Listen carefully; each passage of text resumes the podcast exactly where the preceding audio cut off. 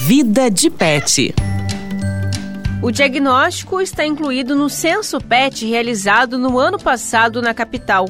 Entre os cães, 52,4% dos animais que residem na cidade foram adotados. Já entre os gatos, o número é maior. Dados da pesquisa apontam que 78,3% dos felinos chegaram na residência do tutor por meio de adoção. Além disso, a pesquisa mostrou que as pessoas que não possuem pets afirmaram que, caso decidam ter um bichinho, fariam a escolha por um animal adotado.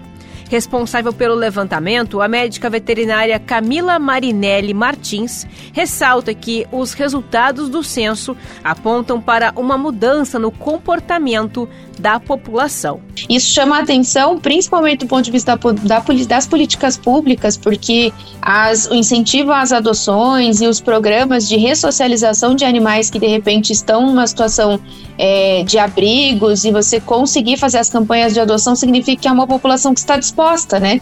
Tanto quem já tem um animal porque já adotou, quanto quem não tem que tem a possibilidade de adotar. Então é um resultado bem importante do ponto de vista do manejo das populações e de adoção efetivamente dos animais das ruas. Conforme o censo, a maior parte das pessoas que possuem um pet vive em uma casa. Outro apontamento da pesquisa revela uma preferência maior dos porto-alegrenses pelos cães do resto do país. Na capital gaúcha, a média é um cão para 2,4 habitantes. Já em São Paulo, por exemplo, a média é de um cachorro para 4,1 habitantes. Para aqueles que não possuem bichinhos de estimação, a principal explicação é a falta de tempo.